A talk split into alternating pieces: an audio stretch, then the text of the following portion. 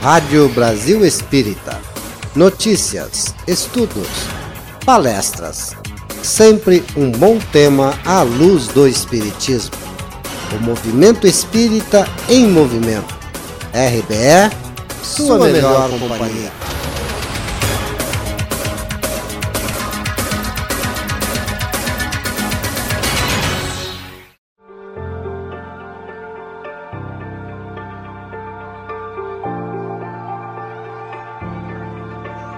partir de agora, pela Rádio Brasil Espírita, Descomplicando o Espiritismo. Apresentação: André Matos e Marco Maiuri.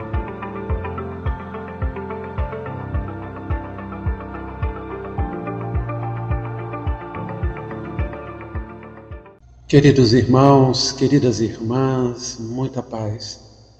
Você que nos dá a alegria de toda sexta-feira me acompanhar junto com Marco Maiuru no programa Descomplicando o Espiritismo ou Descortinando o Livro dos Médiuns.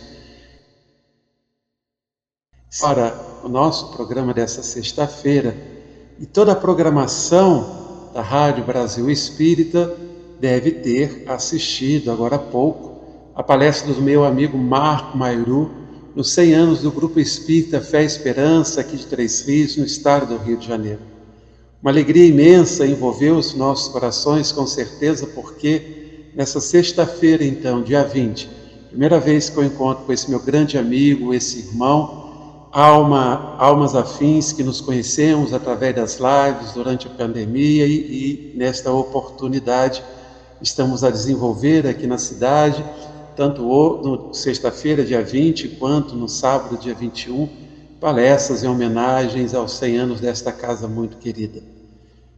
Como não poderíamos deixar de ocupar o espaço que nos é concedido pela Rádio Brasil Espírita, com mais uma oportunidade de reflexão, nesta noite então, tendo em vista a atividade aqui já falada para vocês, nós estaremos apresentando uma palestra gravada intitulada Judas o amor como base para o perdão.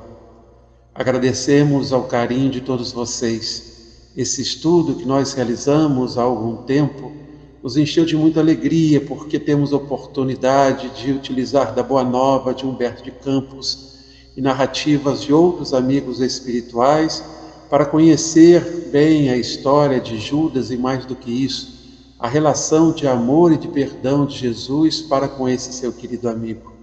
Eu espero que vocês gostem. Na próxima sexta-feira estaremos eu e o companheiro Marcos Mairu, ou quem sabe apenas o Marco Mairu, porque os 100 anos do Grupo Espírita Fé e Esperança são comemorados aí do mês de maio, eu estou envolvido com toda a programação, mas estaremos. O programa continua. Sexta-feira estamos sempre juntos aqui estudando na Rádio Brasil Espírita, 11 anos iluminando consciências. Muito obrigado, uma boa noite. Eu espero mesmo que vocês gostem do estudo. Fiquem com Deus.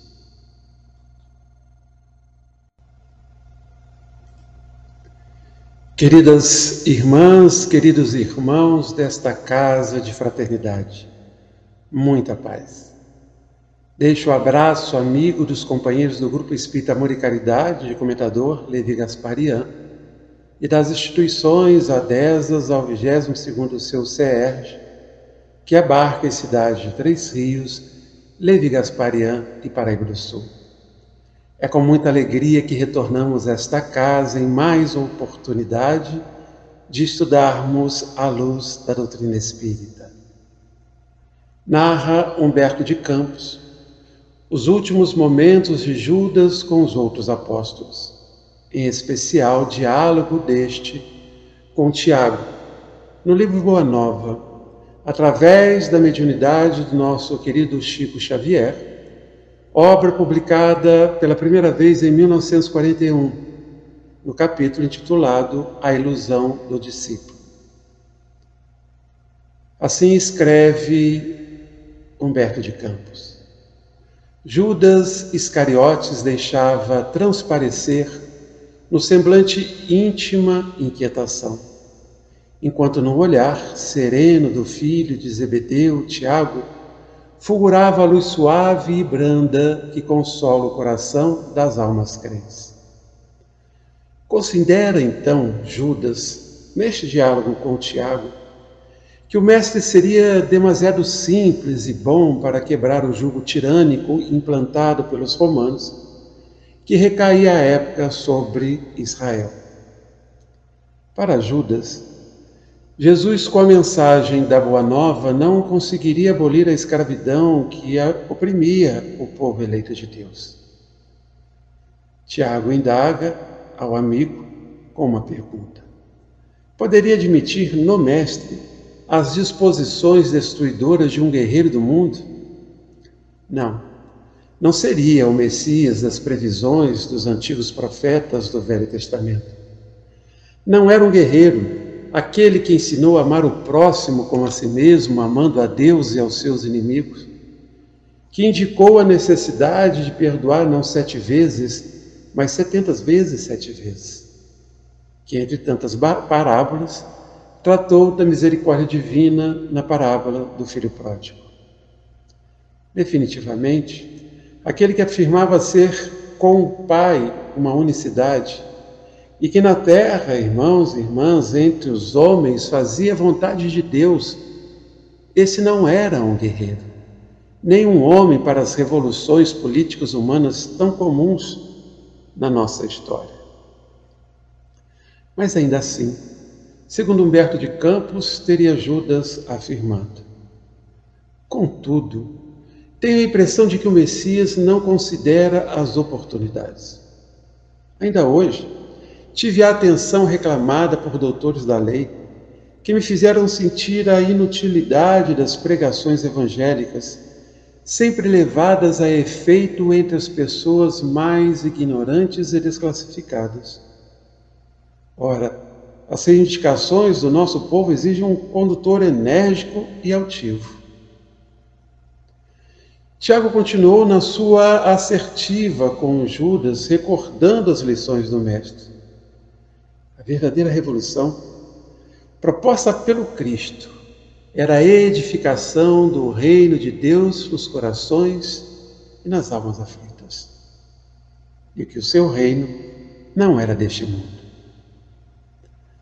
Não discordando dos ensinos de Jesus, Judas considerava que é certo que dos lábios divinos do Mestre brotaram a verdade e o amor por toda parte mas somente, segundo ele, os leprosos e cegos, pobres e ignorantes, abeiravam-se da sua fonte. Era preciso impor a autoridade de Jesus aos homens que se apegavam ao poder político e religioso de seu tempo. Como infelizmente ainda fazem hoje muitos que se afirmam representantes do Mestre de Deus aqui na terra. Talvez seja por isso que Jesus afirmou: Nem todos que dizem Senhor, Senhor. Terminado o diálogo com Tiago, conta Humberto de Campos que Judas Iscariotes passou a noite tomado de angustiosas inquietações. Não seria melhor apressar o triunfo mundano do cristianismo? Israel não esperava um Messias que tivesse nas mãos todos os poderes? Valendo-se da doutrina do Mestre, poderia tomar para si as rédeas do movimento renovador, enquanto Jesus, na bondade e simplicidade, ficaria entre todos como um símbolo vivo da ideia nova. E completa o autor espiritual do livro Boa Nova, que Judas meditava na execução dos seus sombrios desígnios. E que sombrios desígnios seriam estes? A madrugada o encontrou decidido na embriaguez dos seus sonhos ilusórios, escreve Humberto de Campos. Entregaria o Messias aos homens de poder, em troca da sua nomeação oficial para dirigir as atividades dos companheiros. Assim, Judas teria autoridade e privilégios políticos, satisfaria as suas ambições aparentemente justas, com o fim de organizar a vitória cristã no seio do seu povo. depois de atingir o alto cargo com que contava, libertaria Jesus e lhe dirigiria os dons espirituais de modo a utilizá-los para a conversão de seus amigos e protetores prestigiosos. O restante da, da história, meus irmãos, minhas irmãs, todos nós já conhecemos. Judas entra para a consciência coletiva da nossa sociedade cristã ocidental como discípulo traidor. Lembrado durante as festas do sábado de Aleluia com a malhação de Judas, simbolizando assim a sua morte. A tradição consiste em colocar um boneco enforcado, pendurado numa, numa corda, seja numa árvore ou num poste, e depois tirá-lo de lá e surrar esse boneco, que é do tamanho de um homem, ou se faz de um tamanho de um homem, forrado de serragem, trapos ou jornal, levando-o pelas ruas de um bairro, em determinado lugar, atear o fogo a ele, normalmente lá pelo meio-dia. Deixando um pouco da obra de Humberto de Campos Vou lembrar aqui aos meus queridos irmãos e irmãs que no final de 2018 foi lançado um filme intitulado Maria de Magdala. Esta obra é uma narrativa da vida de uma das figuras mais enigmáticas e incompreendidas da história da Bíblia, Maria Madalena. O filme é baseado no seu evangelho, considerado apócrifo pela Igreja Católica. E nele encontramos uma mulher que busca uma nova maneira de viver, contrariando as pressões da sociedade de seu tempo, da sua família, e por isso ela era considerada endemoniada. Aborda também o machismo de alguns apóstolos, principalmente Pedro, e um certo desconforto com relação a com relação à proximidade de Maria com o Mestre, Aquela jovem pescadora juntou-se a Jesus de Nazaré em sua missão de propagar a boa nova. Maria Madalena é uma personagem tão importante quanto misteriosa, descrita de diferentes maneiras ao longo dos séculos.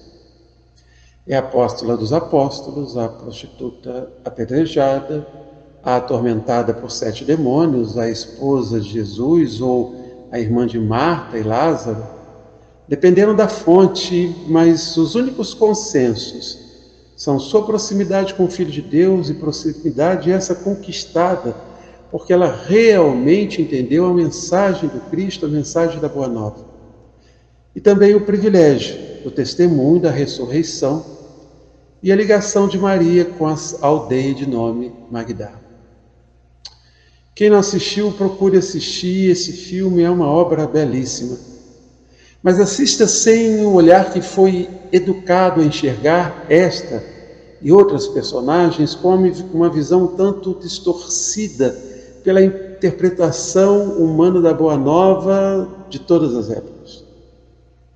Interpretação dos homens realizada da Boa Nova do Novo Testamento em todas as épocas. Visão esta que ainda está presente, entendo, mesmo nas falas de companheiros encarnados e desencarnados do movimento espírita. Sem dar spoiler, é muito interessante o diálogo no final do filme entre Pedro e Maria, onde nós vamos perceber duas maneiras diferentes de propor a continuidade do cristianismo. A de Pedro, como ficou na nossa história e chega até nós nos dias de hoje, e de Maria, Maria, em seu discurso, parece-me antecipar a proposta espírita no trato com o próximo e com a interpretação do Evangelho de Jesus.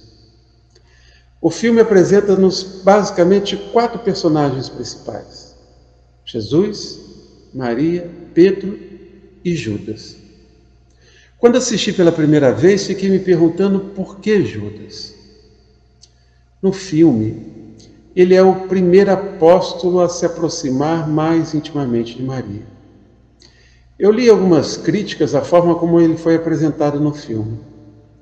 Um homem que perdera a mulher e a filha num inverno com escassa colheita e alimentação, e o pouco do que tinham foi levado pelos soldados romanos.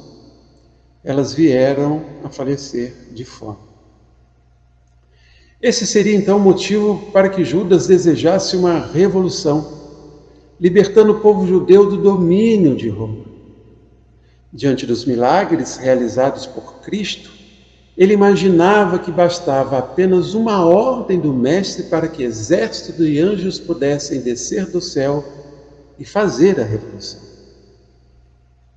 Mas a sua expectativa maior era que os mortos poderiam, após a revolução e a implantação do reino de Deus na terra, ressuscitar, como vira com Lázaro. Então, ele reencontraria suas amadas esposa e filha.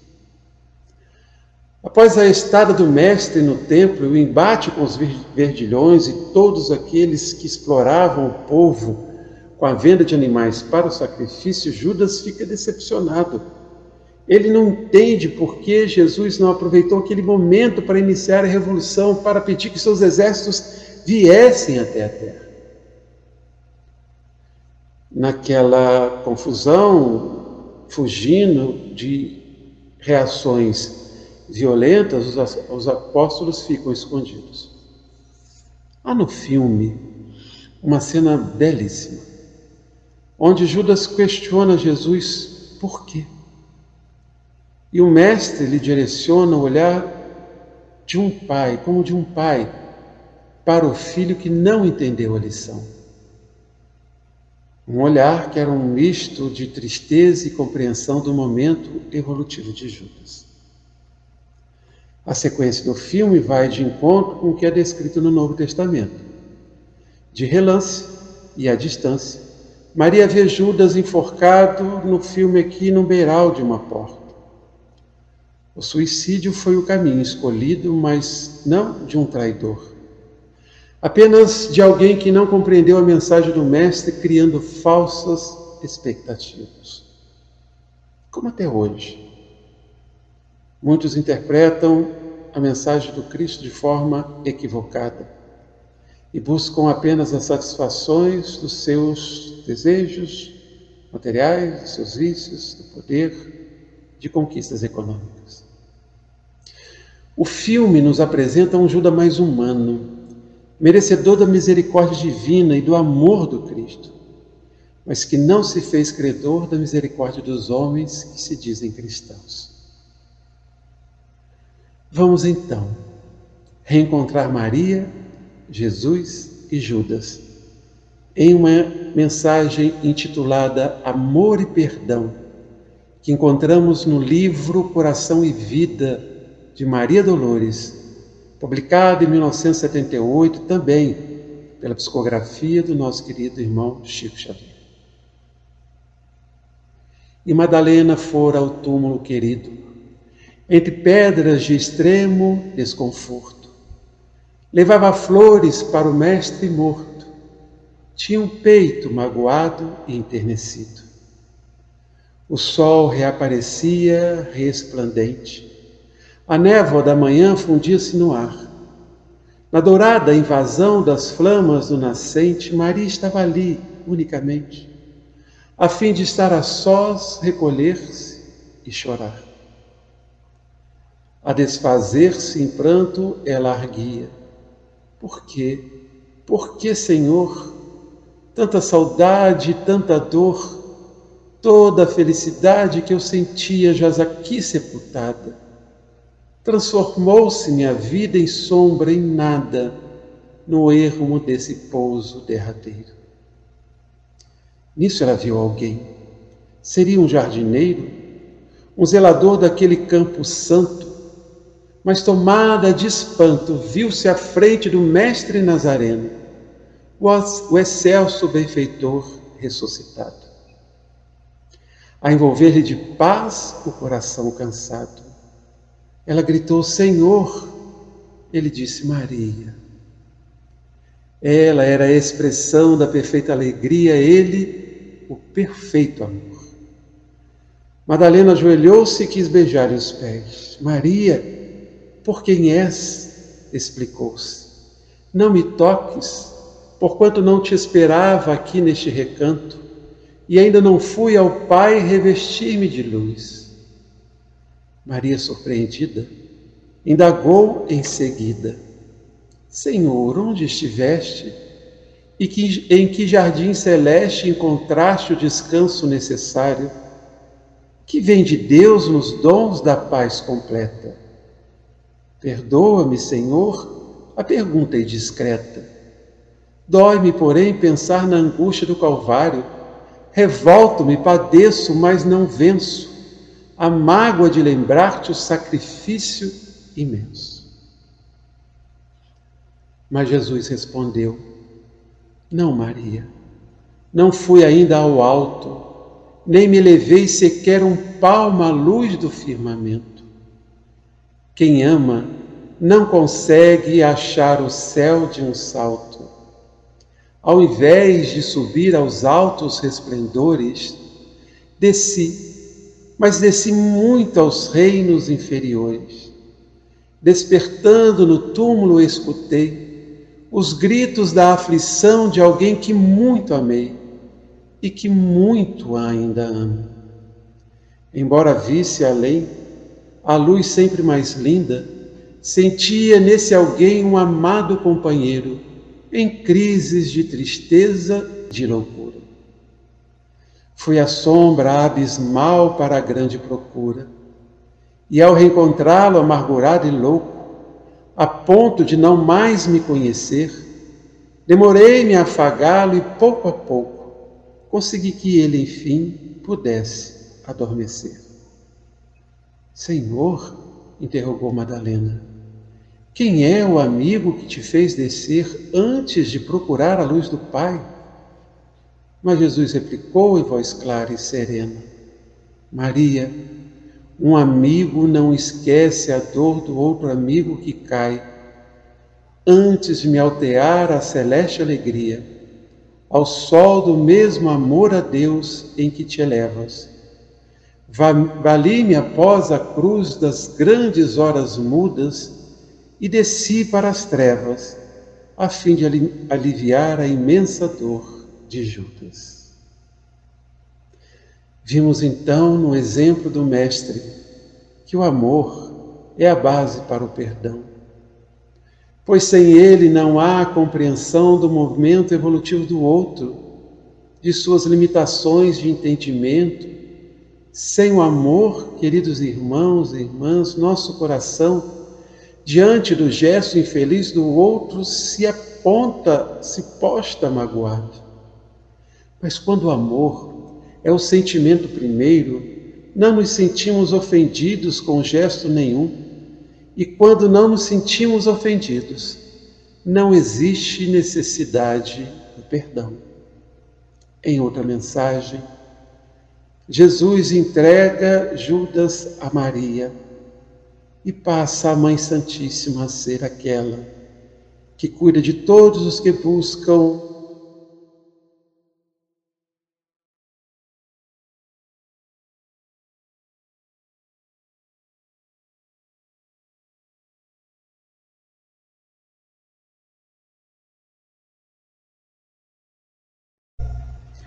Então, a partir daquele momento, Maria se coloca protetora de todos aqueles que buscam, infelizmente, a morte voluntária para encerrar suas dores e sofrimento neste mundo.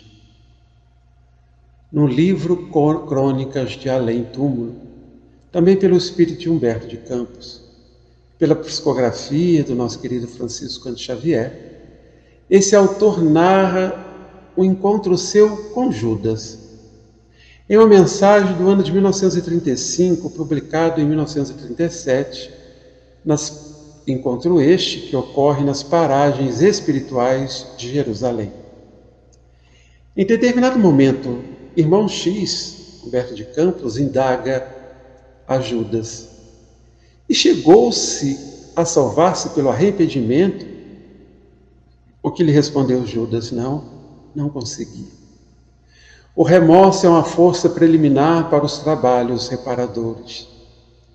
Depois da minha morte trágica, submergir-me em séculos de sofrimento expiatório da minha falta. Sofri horrores nas perseguições infligidas em Roma aos adeptos da doutrina de Jesus. E as minhas provas culminaram em uma fogueira inquisitorial, onde, imitando o Mestre, fui traído, vendido e usurpado. Vítima da felonia e da traição, deixei na terra os derradeiros requisitos do meu crime na Europa do século XV.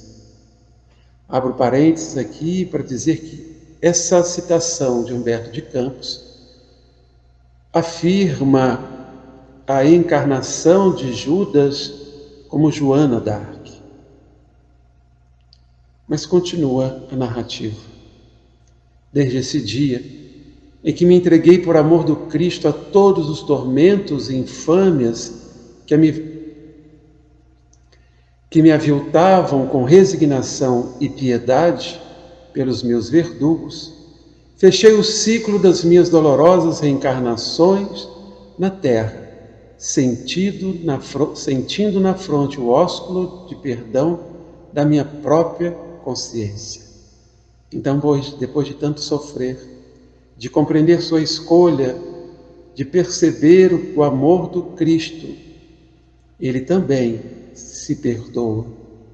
Esse gesto de evitar a culpa nas nossas inquietações, os nossos equívocos, é prova também de compreensão própria, íntima, das nossas dificuldades. E é expressão do nosso amor por nós mesmos. Porque quando abandonamos os sentimentos de culpa, vivemos o alto perdão, e o alto perdão é o exercício de amor que fazemos primeiro conosco mesmo. E está hoje meditando nos dias que se foram, ali presente em Jerusalém? pergunta Humberto de Campos. O que lhe responde Judas: sim. Estou recapitulando os fatos como se passaram. E agora, irmanado com ele, que se acha no seu luminoso reino das alturas, que ainda não é deste mundo, sinto nessas estradas o sinal dos seus divinos passos. Vejo ainda na cruz entregando a Deus o seu destino. Sinto a clamorosa injustiça dos companheiros que o abandonaram inteiramente. E me vem uma recordação carinhosa das poucas mulheres que o ampararam no doloroso trance. E todas as homenagens a ele prestadas, em todas as homenagens a ele prestadas, eu sou sempre a figura repugnante do traidor. Mas essa fala, essa escrita aqui de, de Judas, que Humberto de Campos nos apresenta considera uma situação que o movimento cristão também esqueceu. Jesus foi abandonado por seus companheiros mais íntimos. Pedro o negou três vezes, mas Jesus, na expressão maior do seu amor, perdoou a todos ao ponto de se achegar a Pedro e estabelecer que ele fosse para sentar suas ovelhas, afirmando que ele seria a pedra, que sobre a sua pedra, sobre Pedro, ele ergueria a sua igreja. Então vejam que Jesus, na sublime expressão do seu amor, é o maior exemplo de que este sentimento deve estar na base de todo desejo de perdão. Porque sem o amor não há compreensão. Sem a compreensão não há o perdão.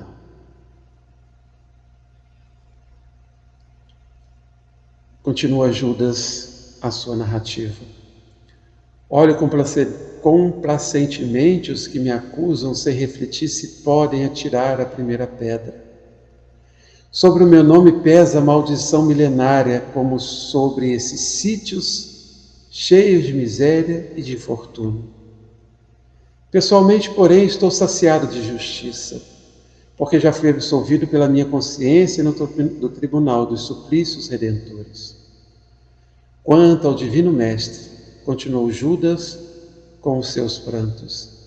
Infinita é a sua misericórdia, e não só para comigo, porque se recebi trinta moedas, vendendo aos seus algozes, há muitos séculos, ele está sendo criminosamente vendido no mundo a grosso e a retalho, por todos os preços em todos os padrões do ouro amiodado. Realidade essa que percebemos tão presente na, no, na sociedade, principalmente aqui na nossa sociedade brasileira. É verdade, concluiu então Humberto de Campos. E os novos negociadores do Cristo não se enforcam depois de vendê-lo.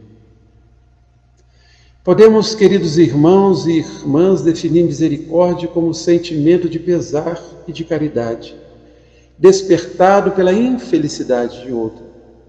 Piedade, compaixão e perdão concedido unicamente por bondade, por amor.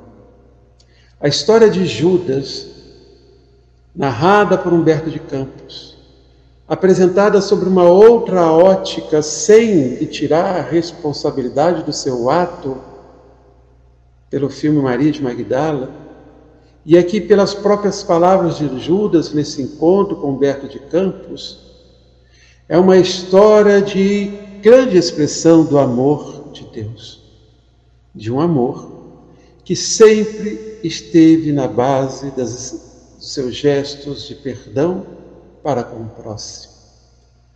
Nós, espíritas, somos aqueles irmãos amados, irmãs amadas, que nos colocamos como os novos discípulos do Cristo, pois temos os seus ensinamentos a boa nova descortinada pelos ensinamentos da doutrina espírita.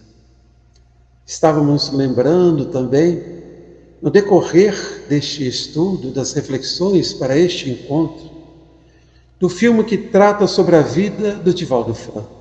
Aliás, abrindo aqui um outro parênteses, entendo que entre as obras espíritas já apresentadas ao público, a vida do Divaldo Franco é um contínuo aprendizado, um contínuo, uma contínua apresentação dos postulados espíritas.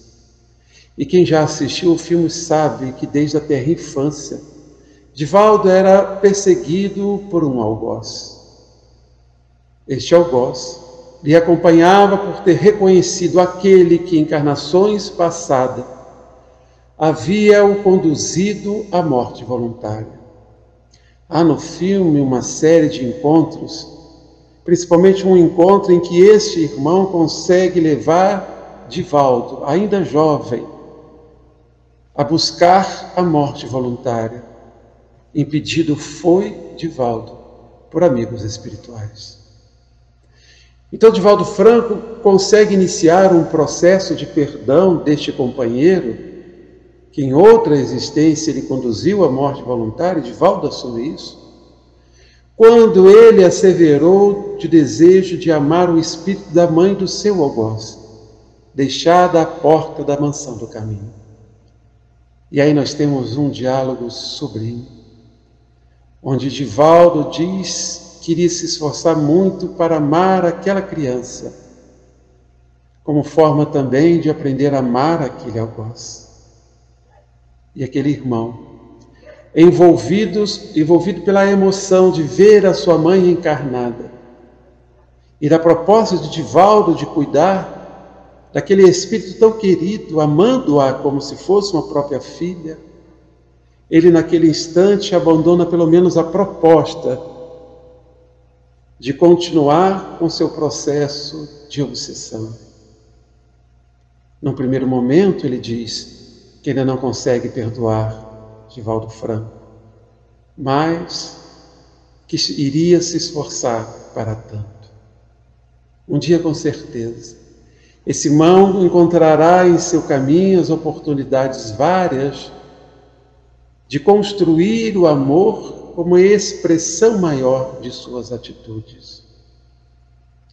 Estamos aqui encarnados, irmãs e irmãos, com o propósito de construir em nossa consciência, de fazer em nossa consciência uma revolução.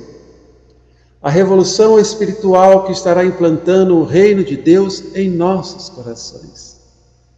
Reino de Deus que tem como base o amor, que sustenta o perdão, que nos indica os caminhos a serem percorridos, que nos farão sempre compreender o companheiro, como um espírito em processo de evolução, um espírito em processo de aprendizado, como assim somos todos nós.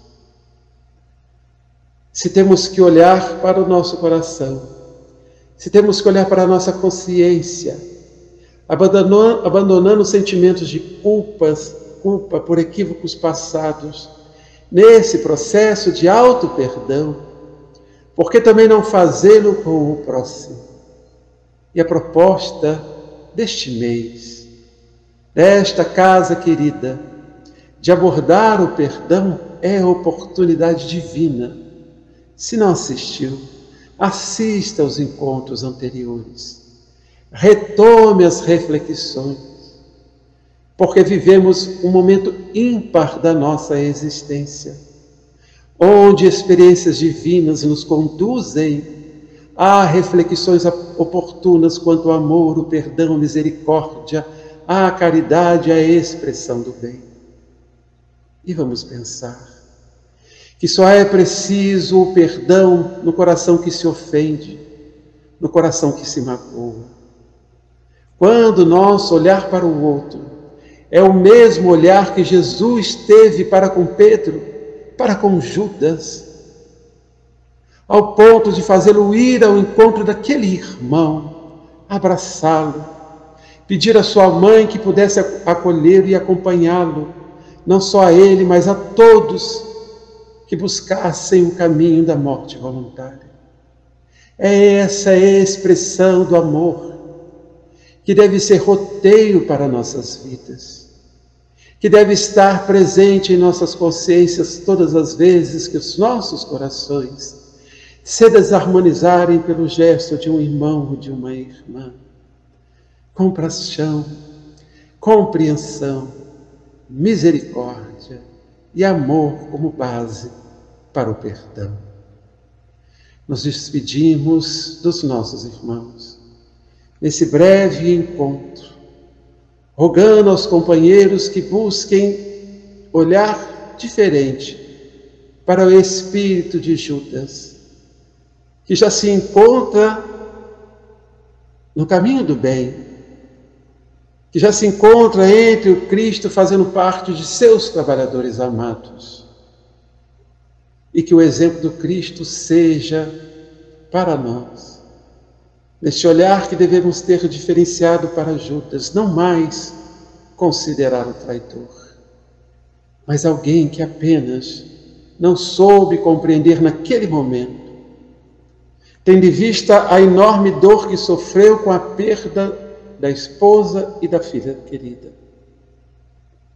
Aquele homem interpreta a mensagem do Cristo como oportunidade de eliminar um algoz infeliz e violento representado pela presença do Império Romano nas terras de Israel.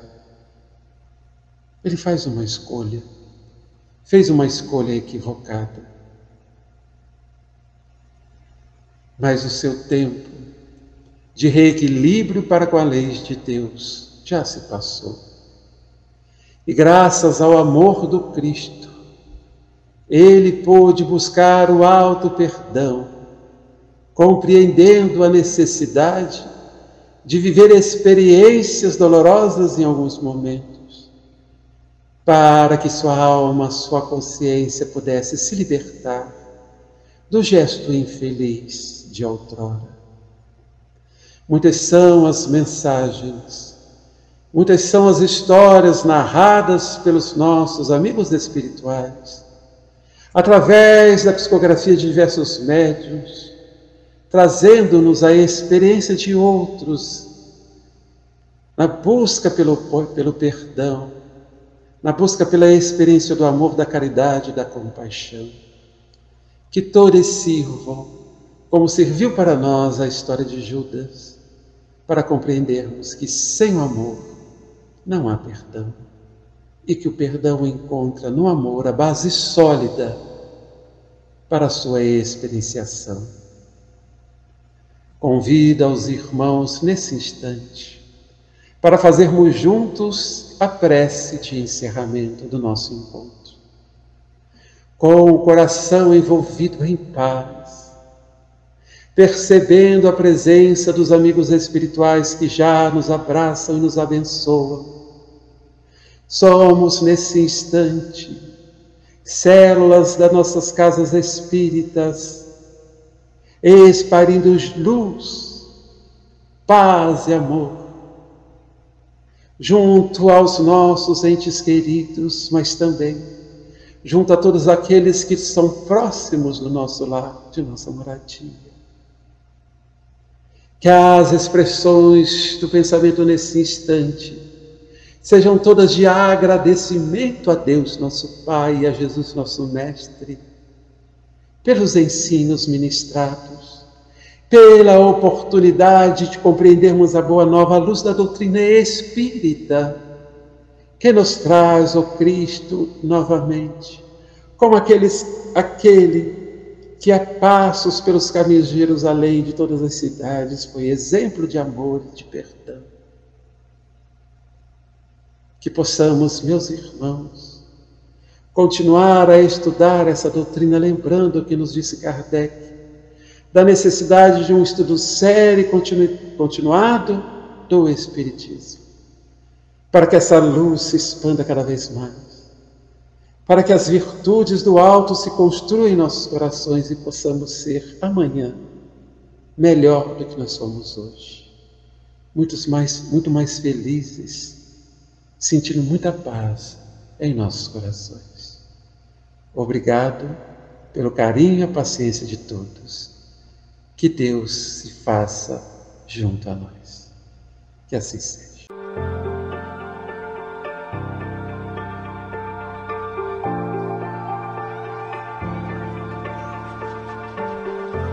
Você acabou de escutar Descomplicando o Espiritismo, com André Matos e Marco Maiuri.